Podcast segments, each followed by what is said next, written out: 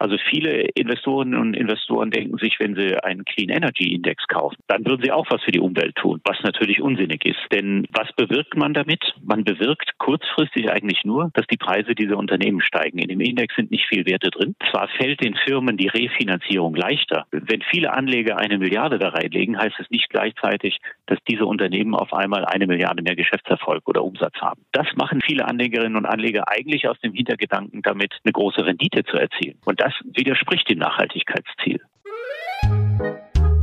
Die Geldmeisterin. Der Finanzpodcast mit Julia Kistner mit dem Analysten Jan Altmann von der Vergleichsplattform Just ETF, der uns erklärt, nach welchen Kriterien man nachhaltige Indexfonds ETFs auswählt. Jan Altmann. Ja, Grüße, Herr Altmann, Julia Kistner. Vielleicht können Sie mir helfen. Wie gehen Sie eigentlich davor beim Ranking oder bei der Peer Group Suche? Ja, in der Tat äh, ist es wichtig, sich erstmal grundlegend darüber klar zu werden, was man will als private Anlegerin oder Anleger. Denn äh, es gibt äh, haufenweise ETFs mittlerweile und es ist auch eine Menge Volumen drin ja. äh, auf nachhaltige Indizes. Also ein ETF verfolgt ja immer einen Index. In den Index sind sozusagen die unterschiedlichen Methoden für ähm, die Nachhaltigkeit eingebaut. Das heißt, man müsste sich theoretisch als private Anlegerinnen und Anleger jeden Index angucken, mhm. ob das eigentlich einem persönlich zusagt. Bevor man anfängt, sich da durchzuarbeiten, ja. oder wir erstellen da auch kein Rating und kein Ranking dafür, ganz absichtlich nicht, muss man sich erstmal über das Ziel, was man selber verfolgt, klar werden. Und wir haben da drei Ziele eigentlich ausgemacht. Also wenn ich wirklich sage, Nachhaltigkeit ist so sinnvoll, dass ich es auch äh, in meinen Investments umsetzen möchte, dann tut man das aus Überzeugung. Das bedeutet aber gleichzeitig, dass man nicht erwartet, dass das Investment dann zwangsläufig eine bessere Wertentwicklung zeigen muss. Also man erreicht maximal eine gleichwertige Wertentwicklung und es gibt auch keinerlei Erkenntnisse, dass also wirklich das Investment in einen nachhaltigen Index grundsätzlich zu einem besseren Ergebnis führt als ein Investment in einen konventionellen Index. Ja, darf ich Sie da kurz unterbrechen? Zum Beispiel ein DAX und den DAX ESG vergleiche, das kann ich ja in Wirklichkeit auch nicht, weil unterschiedlich viele Titel drin sind und äh, oder kann ich ein MSCI World und den MSCI World ESG vergleichen und dann sagen? Das ist durchaus legitim. Ja, okay. Also Sie haben hier die Invest Sie haben hier die Investmentalternative. Also ja. nehmen wir den MSCI World. Der ja. hat ungefähr 1600 Titel und angenommen, ich würde jetzt in das Produkt sparen oder sagen wir mal, ich mache jetzt eine einmal Investition. Und ich nehme die Alternative, ich nehme jetzt den MSCI World SRI mhm. zum Beispiel. Das ja. ist der strengste Nachhaltigkeitsindex, den es auch mit am längsten gibt auf dem Markt. Ja. Berechnet von der Firma MSCI. Und der zeichnet sich zum Beispiel aus durch sehr, sehr viele Ausschlusskriterien und dann nochmal durch eine Analyse nach ESG-Gesichtspunkten, also Umwelt, Soziales und äh, Aspekte der Unternehmensführung von jedem Unternehmen, das da drin ist. Und am Ende kommt ungefähr ein Viertel raus vom Ausgangsindex. Mhm, mh. Das heißt, man nimmt einen bestehenden Index, filtert den und am Ende kommt etwa ein Viertel raus, was äh, definitiv nicht zu bestimmten Branchen gehört, weil die ausgeschlossen werden und was dann pro elf Sektoren, die MSCI betrachtet, Wirtschaftssektoren, da jeweils am besten abschneidet nach ESG-Kriterien. Die 400 Werte, die man dann erhält. Ja. Und das ist die strengste Methode, die Sie im Augenblick anwenden können. Also der SRI hat die meisten Ausschlusskriterien von allen Indizes. Ah, wir haben uns angeschaut für jede Indexfamilie, was wird ausgeschlossen. Ja? Und wir haben uns wirklich die Mühe gemacht, wir haben in jedes Indexregelwerk reingeschaut, haben uns äh, angeguckt, wie arbeiten diese ETFs, ist da alles drin erklärt. Und ein MSCI SRI, ja. ähm, der hat am meisten Ausschlüsse. Also da ist ein Kreuzchen praktisch in allen Tabellenspalten. Und das ist aber nur die erste Stufe. Ja? Also damit ist festgelegt, was was ist jetzt per se ausgeschlossen. Und wenn also ein Unternehmen involviert ist in kontroverse Waffen, fliegt sofort raus. Wenn es gegen UN-Normen verstößt, zack, fliegt raus. Wenn es bestimmte Bestandteile seines Geschäfts in Kraftwerkskohle macht, ich glaube mehr als 30 Prozent, ja. zack, dann in den Index rein. Also das ist quasi die maximale Ausschließeritis. Aber die, die ist ja nur interessant wirklich für jemanden, äh, der sagt, aus ethischen Gründen will mhm. ich diese Unternehmen nicht in meinem Portfolio drin haben. Okay. Hat also nichts damit zu tun, dass es sich hier um eine Investmententscheidung handelt, ja. sondern das ist wirklich eine Entscheidung, die muss man mit seinen ethischen Normen in Einklang bringen. Ja. Und wenn man eben sagt, ja, das passt mir, dann ist das auch das Richtige.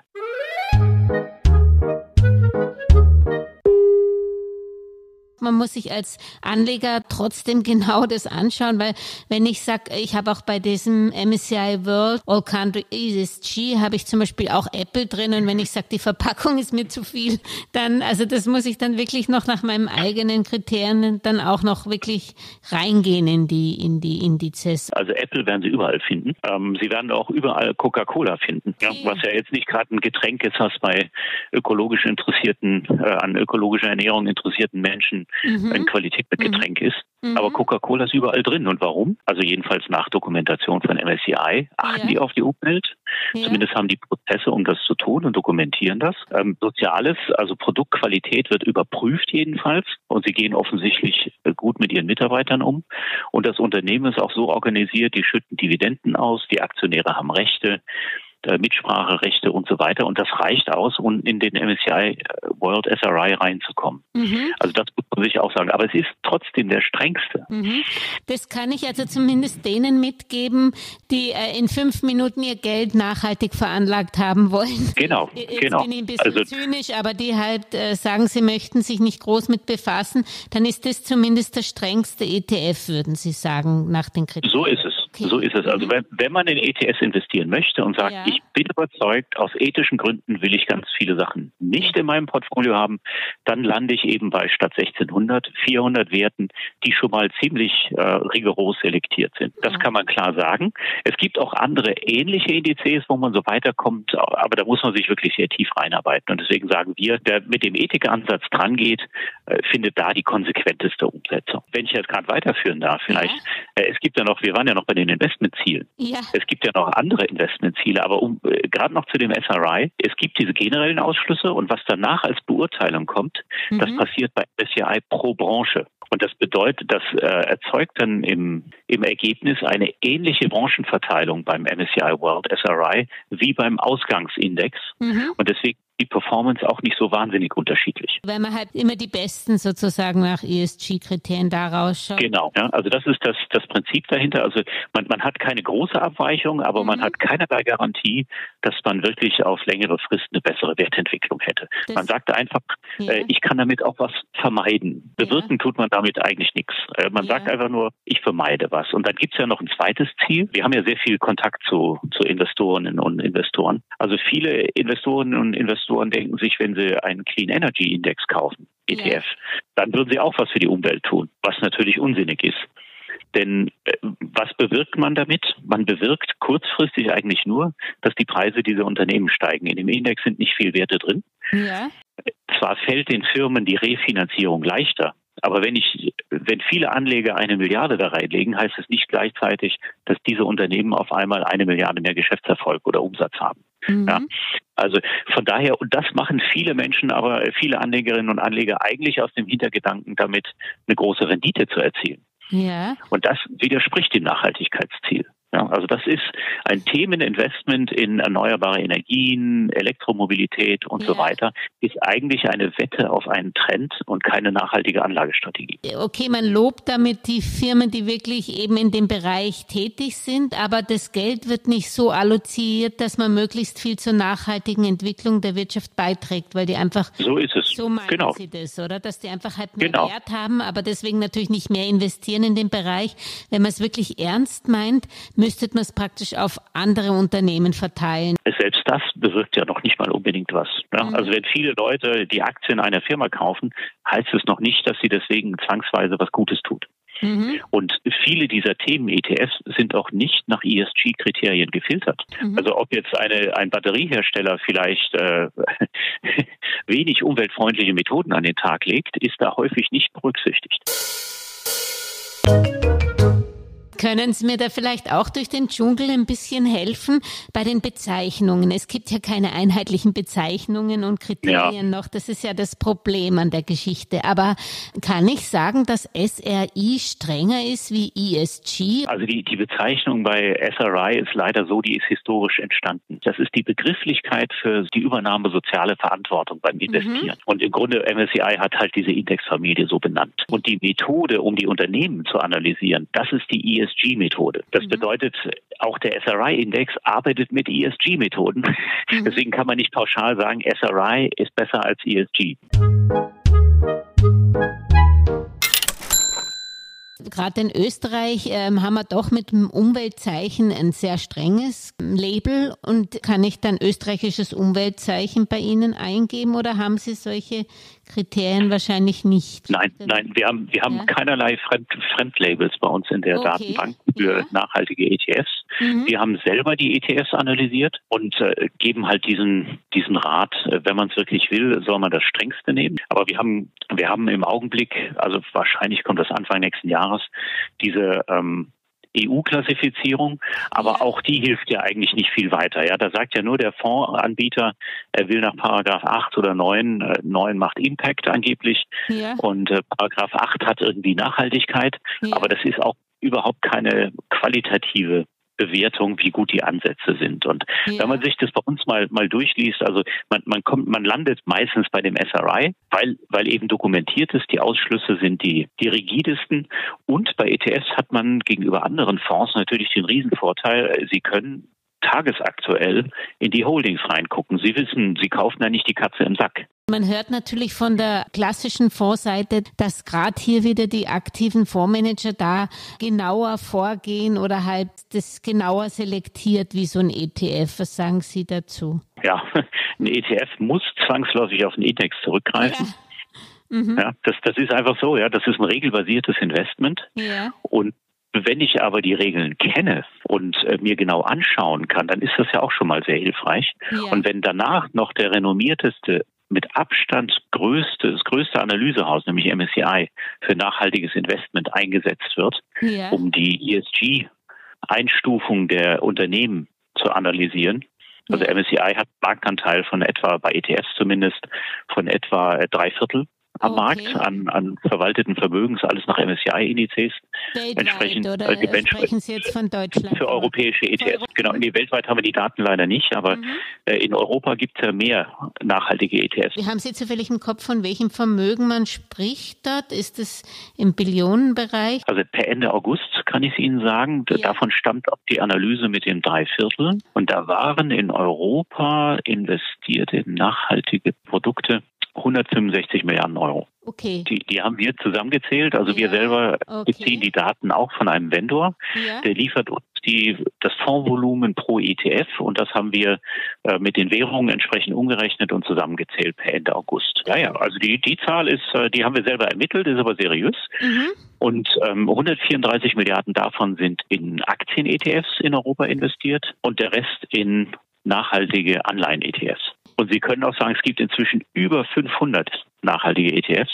In, in, Österreich nicht, also es sind nicht alle in Österreich zum Vertrieb zugelassen, aber in Europa insgesamt ja. über 500. Ja. Und alleine 130 davon wurden in 2021 neu gelistet. Aha, also da kann man wirklich vom Boom sprechen dann. Ja, ja. Ähm, führen Sie das zurück auf die ganze Diskussion Taxonomie, Offenlegungsverordnung und so oder hat das noch andere Gründe? Ja, also das hat auch einen dritten Grund und da geht es wieder ums Thema Investmentziele. Das ETF-Volumen wird ja auch ganz stark getrieben von großen institutionellen Anlegern. Ja. Ja. Also Versicherungsgesellschaften, Pensionskassen, so etwas. Ja. Und die haben ja bereits entsprechende Vorschriften bekommen okay. oder setzen sie sie freiwillig um, wenn sie nachhaltig investieren. Und die sind eigentlich verantwortlich dafür, dass die ETF-Anbieter so viele verschiedene Produkte emittieren. Mhm. Genau. Und die, die schwächeren äh, ESG-Ansätze beispielsweise, die reichen aus, um bestimmte Regularien zu erfüllen. Mhm. Erfüllen aber vielleicht nicht das, was private Anlegerinnen und Anleger eigentlich gerne hätten. Sie reden ja auch diese Anleihen. Wenn ich nur auf, auf mein Ziel, ich möchte mein Geld nachhaltig investieren, bin ich dabei Anleihenfonds nicht besser investiert, weil da jede Anleihe doch sein bestimmtes Ziel hat und, und klar äh, definiertes Geld, ich weiß nicht, in Projekte fließt oder ist das zu kurz gegriffen, wenn ich so denke? Also solche Anleihenfonds, solche Impact-Fonds, ne, die ja. tatsächlich dann nachhaltige Projekte finanzieren, die gibt es noch sehr, sehr wenig. Im ETS-Bereich gibt es die überhaupt nicht. Ein ein Anleihen-ETF umfasst ja ein Portfolio von Anleihen. Also ja. eben die, die der Index praktisch beschreibt oder die, die der Emittent bekommen kann, die ähnlich sind. Und äh, nachhaltige, als nachhaltige Anleihen äh, bei ETFs gelten Unternehmensanleihen von Unternehmen, die als nachhaltig bewertet sind. Das darf man nicht verwechseln. Ja, wichtiger, genau, wichtiger mhm. Unterschied. Mhm. Und bei Staaten ist es so, wenn Sie Euro-Anleihen nehmen, ja. da haben mittlerweile alle europäischen Staaten so ein hohes Nachhaltigkeitsniveau, Aha. dass man da überhaupt nicht mehr unterscheidet. Auch Griechenland also, und alle. Ja, Griechenland werden Sie nicht finden in einem Investment äh, ja. Euro Staatsanleihen ETF. Deswegen ja. würde ich mir da nicht so Sorgen machen. Ja, aber Italien, Italien, Italien ist schon drin. Ja. Italien ist drin. Aber da, da kann man jetzt äh, meinen, was man will. Also es ist zumindest Zumindest äh, erfüllt das die Kriterien der, der meisten, was nachhaltige Anleihen angeht. Mhm. Aber es sind eben keine Impact-Produkte. Und ich weiß auch nicht, ob ich als private Anlegerin oder Anleger gerne in ein Impact-Produkt investieren möchte, weil, weil, die Risiken von so einer Projektfinanzierung irrsinnig sind. Kriegt ja. man natürlich nicht entsprechend abgegolten. Genau, und das ist eigentlich mhm. das Gegenteil von der Anleihe, was man sich von der Anleihe erhofft. Mhm. Jedenfalls in einem, in einem ETF Buy and Hold Portfolio. Mhm. Da da habe ich ja praktisch das Risiko auf der Aktienseite mhm. und äh, mische mir Anleihen dazu, damit das Portfolio weniger schwankt. Okay. Also will ich da etwas haben, was nicht viel schwankt, was risikoarm ist.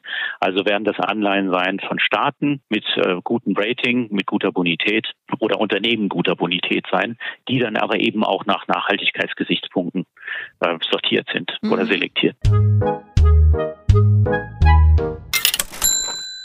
Sie haben das kurz angesprochen. Sie werden nächstes Jahr diese Artikel 8 und 9 als eigene Kategorien dann erfassen oder was haben Sie davor? Ja, das ist einfach nur ein weiterer Datenpunkt, der ja. ergänzt wird. Ja. Denn für private Anlegerinnen und Anleger äh, bringt das eigentlich nichts. Das ist eigentlich mehr eine Anweisung an den Investmentfondsvertrieb, welche Fragen der Berater zu stellen hat.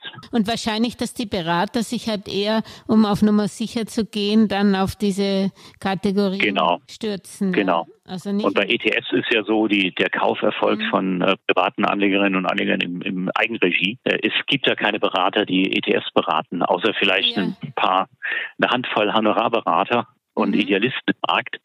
Aber äh, mehr gibt es da nicht und deswegen ist das eine reine mhm. Hilfestellung. Fondsvertrieb für den klassischen Fondsvertrieb eigentlich. Mhm. Und deswegen ist es so wichtig, als privater Anleger eben zu entscheiden, selber zu entscheiden, was will ich. Mhm. Also ethischen Gründen, dann landet man eben beim strengsten Index, sei es jetzt der SRI oder ein anderer. Mhm. Oder ich will Performance haben, dann äh, mache ich halt so eine, so eine Trendwette mhm. auf neue Energien. Ja. Und das dritte sind halt die vielen ETFs, die es gibt, um die Regularien von institutionellen Anlegern zu erfüllen. Also ja. zum Beispiel auch diese Climate Change Produkte. Ja. Als mhm. privater Anleger, als Selbstentscheider, sagen wir mal so. Ja. Mhm. Ähm, da hat man ja dann auch die Freiheit zu gucken, und äh, wenn man da durch den Dschungel durchblickt, ja, dann nehme ich halt das Strengste, was ich kriegen kann. Ja, und, und das ist vielleicht ähm, sogar, wenn man äh, für die ETFs spricht, ähm, dass, dass das sogar dort das G, das transparenter ist beim Produkt, weil, weil, weil man da halt das genau sieht, während man bei, ja. äh, bei den nachhaltigen Fonds, solange man nicht, so wie in Österreich jetzt dieses Umweltzeichen, gibt es ja, glaube ich, in Deutschland auch ein eigenes, aber äh, so, da kann man sich ein bisschen dran orientieren, aber sonst hat hat man ja eigentlich da mehr Transparenz bei den, bei den Indizes, oder? Also ich sage immer gerne, der ETF ist eigentlich selber schon ein nachhaltiges Instrument. Also als, als Instrument selber. Denn ja. erstens ist es ein Fonds, es ist ein Sondervermögen. Da ja. kann man nicht einfach Kasse langen. Ja. Zweitens, er ist total transparent. Ja, Sie können tagesaktuell alle Bestandteile einsehen. Und drittens, die Kosten. Der ETF hat ja im Grunde nur Fixkosten. Und je größer er wird, desto mehr geben die Anbieter die größten Vorteile weiter an die privaten Anlegerinnen und Anleger. Das ist eindeutig so bei den größeren Indizes. Mhm. Okay. Und deswegen lohnt es sich auch nach einem ETF zu schauen, der eben nicht gerade eben erst auf den Markt gekommen ist, sondern der vielleicht schon drei Jahre auf dem Markt ist, damit man wenn man langfristig investiert, ausschließen kann, dass, dass der geschlossen, wird. wird. genau. Ja. Und ein gewisses Volumen sollte auch haben, 100 Millionen. Und wenn man da halt wieder bei der SRI-Familie guckt, gibt es zwei oder drei Anbieter, ja. die da Produkte anbieten, äh, dann sieht man, die sind alle schon ein bisschen älter, die haben alle ein großes Fondsvolumen, wo äh, also nicht das Risiko läuft, dass die Dinger geschlossen werden. Ja. Also ist man da auch auf der, auf der sicheren Seite. Und wenn dann auch die richtigen Werte drin sind, dann hat man schon eigentlich ein gutes, nachhaltiges Finanzierungsprodukt Finanzinstrument. Und was würden Sie sagen, wenn nach unten hin 100 Millionen, aber gibt es nach oben nicht auch eine Grenze? Ist das nicht auch ein Problem, wenn die zu groß werden? Nee, bei ETFs eigentlich nicht, denn der ETF ist ja nur ein, ein Fenster auf den Markt. Mhm, okay. Der enthält ja tatsächlich nur die zugrunde liegenden Werte und äh, macht in seiner Gesamtheit machen ETFs viel zu wenig aus vom gesamten Kapitalmarkt, um den zu beeinflussen. Immer noch. Immer okay. noch, immer noch. Also die breiten Indizes. Ja. Ähm, bei einem Themenindex kann es durchaus sein, ja, wenn eben äh, viele Milliarden in einem Clean Energy Index drin sind, dass man sich da über Market Impact Gedanken machen muss. Aber also selbst im Vergleich zu aktiven Fonds haben ETFs in Europa einen Marktanteil von unter 10 Prozent. Deswegen, also die Äußerungen, dass ETFs den Markt beeinflussen würden, äh, die sind interessensgesteuert. Also das ist wirklich bizarr.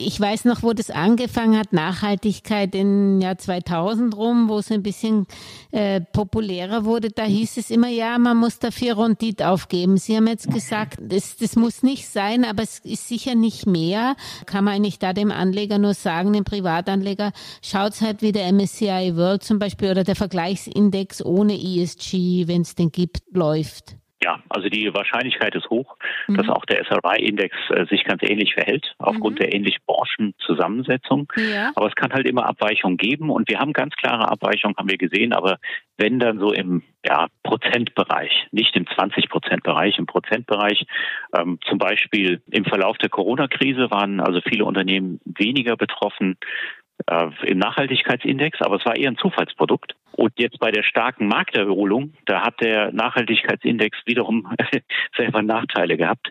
Ja. Also es lässt sich ganz schwer voraussagen, wie mhm. das im aussehen wird. Ja. Die Wahrscheinlichkeit ist hoch, dass sich beide, beide gleich entwickeln. Und wenn, wenn Sie in der jüngeren Vergangenheit gucken, das ist überhaupt kein Indikator für das, was in Zukunft passiert. Ja, ja, das ist klar. Aber es ist auf alle Fälle, müsste das natürlich schon so sein, wenn mehr Geld in ein Segment reinläuft, dann müsste das eigentlich auch äh, ein bisschen als Turbo dienen, oder? Und das wird es ja wahrscheinlich sein in den nächsten Jahren. Ja, kann sein. Kann ja. sein, kann aber auch sein, ähm, wenn man verzichtet, in ein bestimmtes Segment zu investieren ja. und es ausreichend andere gibt, äh, zum Beispiel in den USA oder weltweit, die von Nachhaltigkeit nichts halten, ja. äh, dass man dann Nachteile hat. Also das, das lässt sich auch nicht voraussagen. Auch nicht voraussagen.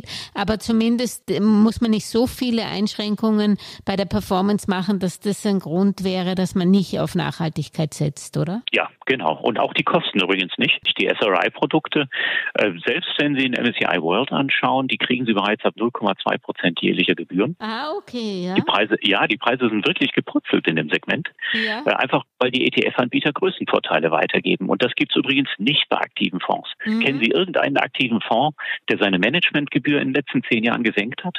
Mhm. Mir fällt keiner ein. Also da werden nur die Fondsmanager reich. ETFs sind die einzigen Finanzprodukte, die mit der Zeit mit wachsendem Volumen günstiger werden. Ja. Ist für mich auch ein Nachhaltigkeitsausweis. Aber warum kann man jetzt bei Ihnen dann nicht eine Peer Group zum Beispiel nur mit deutschem Umweltzeichen oder sowieso machen Sie das nicht? Könnten Sie mir das nochmal erklären, wenn jetzt zum Beispiel einer sucht unbedingt den ETF mit österreichischem oder mit deutschem Umweltzeichen oder mit luxemburgischen, was immer, ja? Ich müsste selber erstmal analysieren, wie die ganzen Nachhaltigkeitssiegel funktionieren. Okay, und ob verstehe. die tatsächlich mhm. kompatibel sind mit dem, was unsere Anlegerinnen und Anleger wollen. Also wir okay. stellen ja eigentlich nur quasi zur Verfügung, was es an Möglichkeiten gibt, geben Hinweise, wie man das selber beurteilen kann. Und gut, äh, ein Umweltzeichen an sich ist wirklich noch kein, kein unbedingter Ausweis, mhm. dass dieser Fonds jetzt wirklich für einen selber geeignet ist. Okay. Ja, und und wissen Sie, wie der Index funktioniert? Das kann ich in einem Regelwerk nachlesen. Da muss ja. ich keine Manager-Due Diligence machen, da muss ich kein teures Siegel einkaufen. Da gucke ich einfach ins Regelwerk rein, steht alles drin. Also auch wenn ich sonst eine ETF auswähle, größer als 100 Millionen, älter als drei Jahre, ist schon sinnvoll. Ja. Wenn ich kein keinen äh, haben will, der Derivate abbildet, nämlich physischen. Ja. Die nachhaltigen sind sowieso alle physisch abbildend. Ja. Also das widerläuft so ein bisschen dem Gedanken. Ja? Dann, ich kann ja kein Unternehmen ausschließen und dann über Derivate den Index abbilden. Also ja. das ist Blödsinn. Also ich habe gerade mal geschaut, ob, ob es ähm, synthetisch, also ein paar synthetisch abbildende gibt es von der Firma BNP Paribas und tatsächlich gibt es einen S&P 500 ESG, der auch synthetisch ist. Also okay. es gibt schon noch ein paar, aber zum Beispiel die SRI-Varianten, die findet man nicht. Ja, genau, genau, und dann kann man ja, kann man noch entscheiden, nimmt man jetzt einen ausschüttenden, einen tesorierenden. Ja. Auch da gibt es Unterschiede, aber das ist eine persönliche Vorliebe, also äh, mhm. ob das jetzt besser passt, steuerlich oder nicht. Das war sehr spannend. Ich sage vielen Dank. Ja, ebenso. Herzlichen Dank. Wiederhören. Auf bald. Bis bald. Tschüss. Tschüss. Über aktuelle Börsenaufreger und Ereignisse berichtet Werktag für Werktag übrigens die kleine Podcast-Schwester der Geldmeisterin, die Börsenminute. Überall, wo es Podcasts gibt, auf YouTube, Facebook, LinkedIn, Xing und auch auf www.geldmeisterin.com. Eine erfolgreiche Anlagewoche wünscht euch die Geldmeisterin und Julia Kistner. Und am Schluss noch der Disclaimer. An dieser Stelle wie immer der wichtige Hinweis, dass die Inhalte dieses Podcasts, der Videos und der Webseite geldmeisterin.com ausschließlich der allgemeinen Information dienen und die ganz persönliche Meinung der Geldmeisterin und von Julia sind. Es handelt sich keinesfalls um Investmentempfehlungen, Rechts- oder Anlageberatungen. Das Gesagte, Geschriebene und Dargestellte kann und soll auch nicht das persönliche Gespräch mit deiner Finanzberaterin ersetzen. Auch sind weder die Geldmeisterin noch Julia Kistner informiert darüber, wie es mit deiner Vermögenssituation ausschaut, deinen Bedürfnissen, familiären Umständen, deinem Finanzwissen, die Risikoneigung oder deinen Anlagehorizont. Anlegen erfolgt daher auf eigene Gefahr. Die Geldmeisterin und Julia Kistner haften nicht für Anlageentscheidungen, die aufgrund ihrer Medienbeiträge getroffen werden. Kurzum, für die Geldmeisterin und Julia Kistner war es immer ein Vergnügen, dich bei deinem Vermögensaufbau zu inspirieren. Auf deinen eigenen, persönlich richtigen Geldesel musst du schon selbst setzen. Viel Erfolg!